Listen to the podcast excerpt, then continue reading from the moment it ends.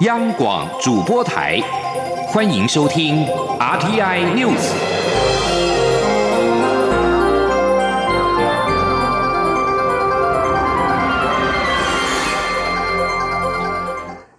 各位好，欢迎收听这节央广主播台提供给您的 RTI News，我是陈子华。蔡英文总统在今天接受电视媒体的专访时表示，他没有改国号，在外交的场合，不论是他自己还是友邦的元首，都是称中华民国台湾。他前任总统马英九谈话时，身后的背板也是这样写，没有所谓改国号的问题。而至于在两岸关系上是否采效强硬的态度时，蔡总统说，那也不尽然。领导者的责任就是维持和平稳定的关系。在这次选举表达出民众强烈意志之后的两岸关系，要怎么维持和平稳定，就是要去思考的一个事情。他也希望中国方面也能够好好坐下来思考一下。而主持人询问蔡总统，有人说中国国家主席习近平是他的超级助选员，未来要怎么面对中国问题？总统说。这次选举，台湾人集结很大的声音，就是不能接受一国两制，因为台湾是民主自由的社会，每个人都很习惯这种生活方式，不愿意民主社会里面的自由生活方式被改变。这声音是被非常清楚的传达。世界各国大概也用这种角度来看这次的选举。而被问到如果有机会进行蔡协会，是否愿意？总统表示，在和平、对等、民主对话这些基础上来促成两岸的互动，任何形态的互动都可以考虑。而对于美猪美牛的问题，是否会有时间表？蔡总统说没有时间表。另外被问到美方这次大选很挺他，是否有某种程度的互惠？总统说跟选举是没有牵连关系的。立法院临时会在今年三度通过了今年度的中央政府总预算案，通山。百分之一点一七，行政院最初原列大约是新台币两兆一千零二十一亿元，审查之后是小删了两百四十六亿元，改列两兆零七百五十五亿元。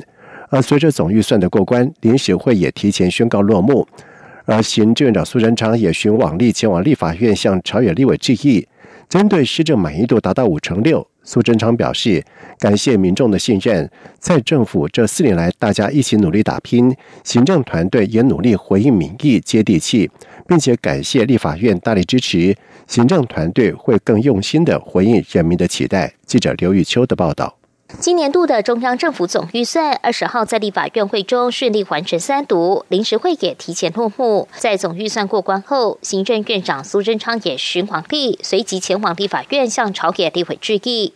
而针对台湾民意基金会最新民调指出，在政府的施政满意度达五成七，而苏贞昌上任后的施政满意度也达五成六。苏贞昌对此表示，感谢民众的信任，行政团队会用心用力，更努力的回应期待。政府这四年来，大家一起努力打拼，行政团队我们努力回应民意，而且接地气。我很感谢立法院一直给我们大力的支持，同时整个行政团队大家用心用力，也谢谢民众的信任。我们会再更努力来回应人民的期待。媒体也询问苏贞昌获得蔡总统留任，但立法院第九届立委将。卸任是否惋惜？有些委员将离开立法院。苏贞昌则说，他很感谢所有委员能为国家尽心尽力。不过，人生的剧本早已写好，到底会如何变化，都应该尽全力就好。至于农历春节后是否会启动内阁改组，苏仁昌则说，作为行政团队，就是要接地气回应民意。世界局势跟人民的期待都是不断变化，所以政府的政策跟人事也都可以随时调整。中广电台记者刘秋采访报道。而立法院第九届立委即将卸任，多名未连任的立委也在今天在临时会当中登台发表毕业演说。即将离开立法院的立法院长苏家全表示，他相信未来的国会的改革不会停止，也希望未来的立法院长以及留在立院的立委们，能够让国会这座台湾最高民意殿堂，为社会带来更快速前进的力量。中国国家卫健委在今天晚上宣布，上海市出现首名的武汉肺炎确诊病例，广东省更是一口气确诊了十三名的病例，而据浙江省在上午也确诊了五名的病例。对此，机关署表示，病例数暴增应该跟大陆在十六号之后将检验工具发给各省市开始验有关。而适逢大陆春运的高峰，各地都有不少的从武汉返乡过节的人，因此病例数暴增并不意外。不过，由于武汉疫情有三成患者都没有去过华南海鲜市场，再加上韩国也在今天继泰国、日本之后沦陷，出现首例来自于武汉的确诊病例，因此机关署不排除已经有社区感染的迹象。再加上春节返乡人潮即将来临，疾管署长周志浩也在下午宣布成立第三级中央流行疫情指挥中心，加强应应。周志浩说。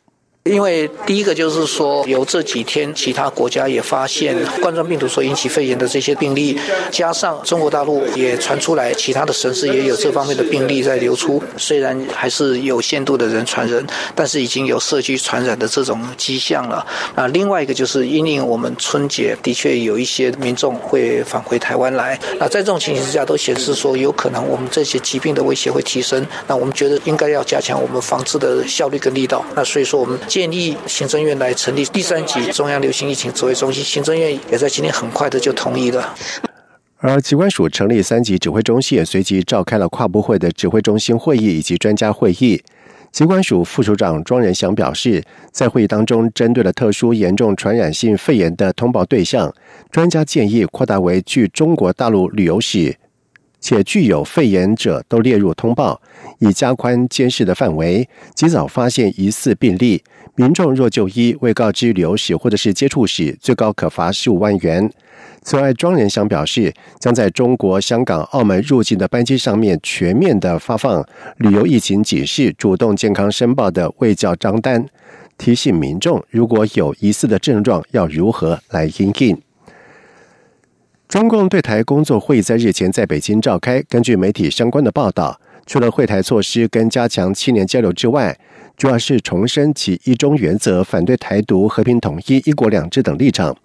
中共研究杂志社特约研究员吴社志在今天表示。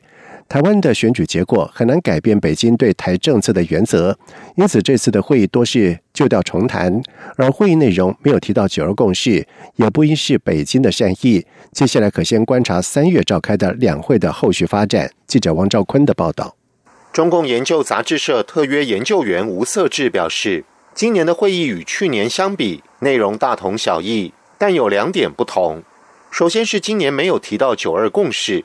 其次是去年会议提到，在习近平领导下，两岸关系往较好方向发展，但今年没有。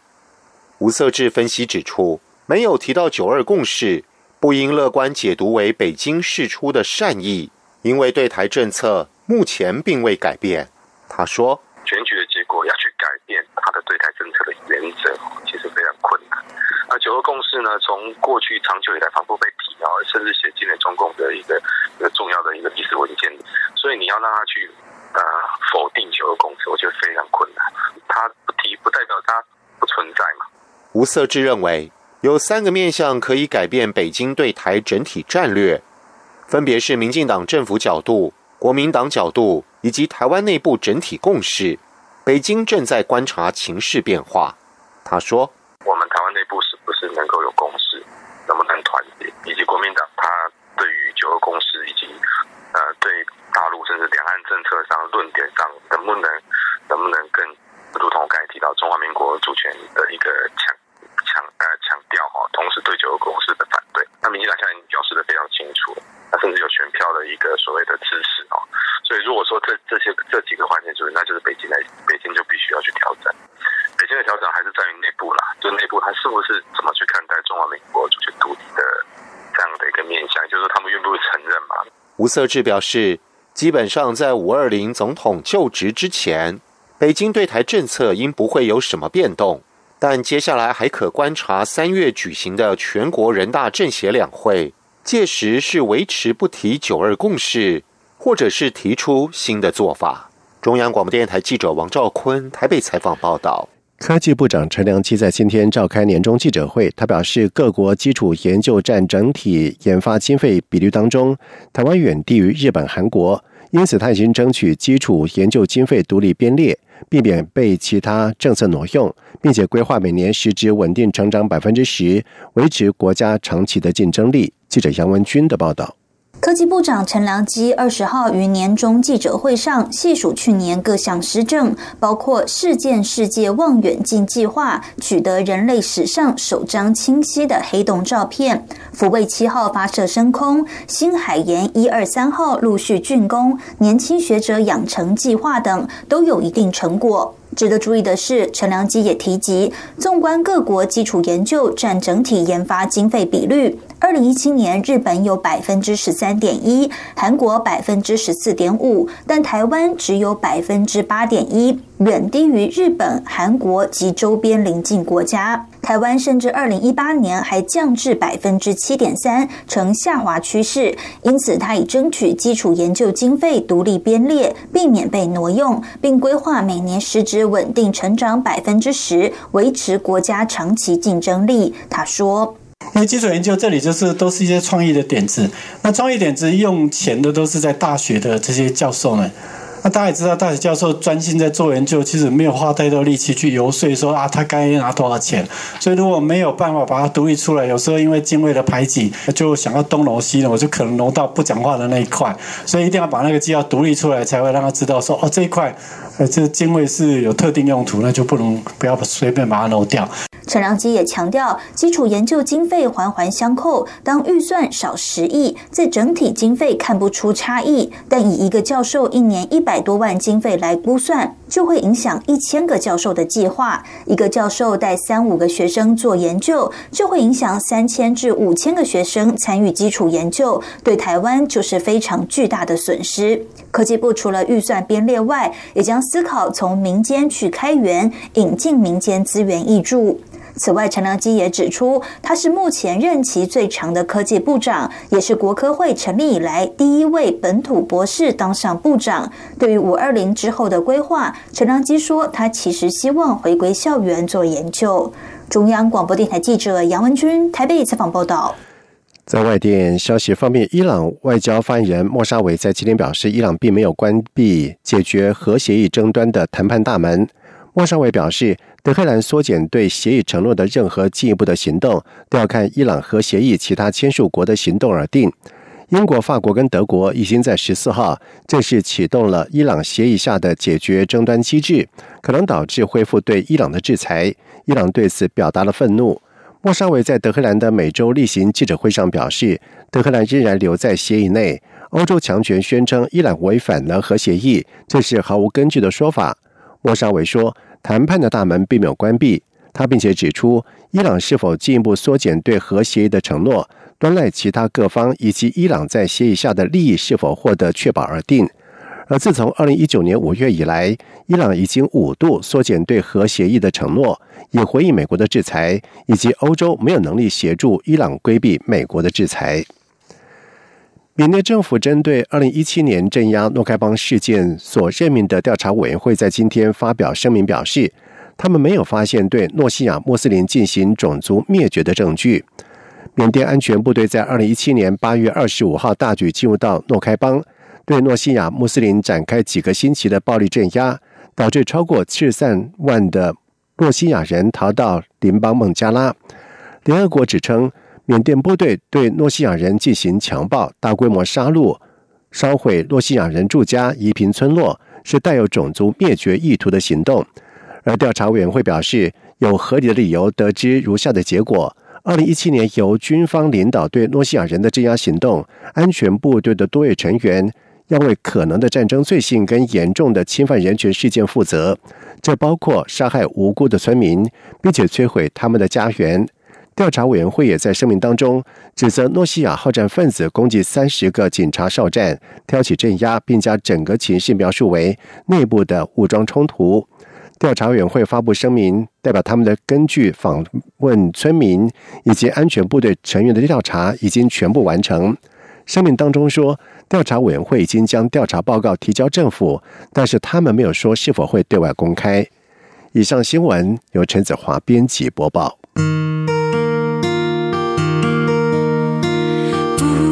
无限的爱向全世界传开，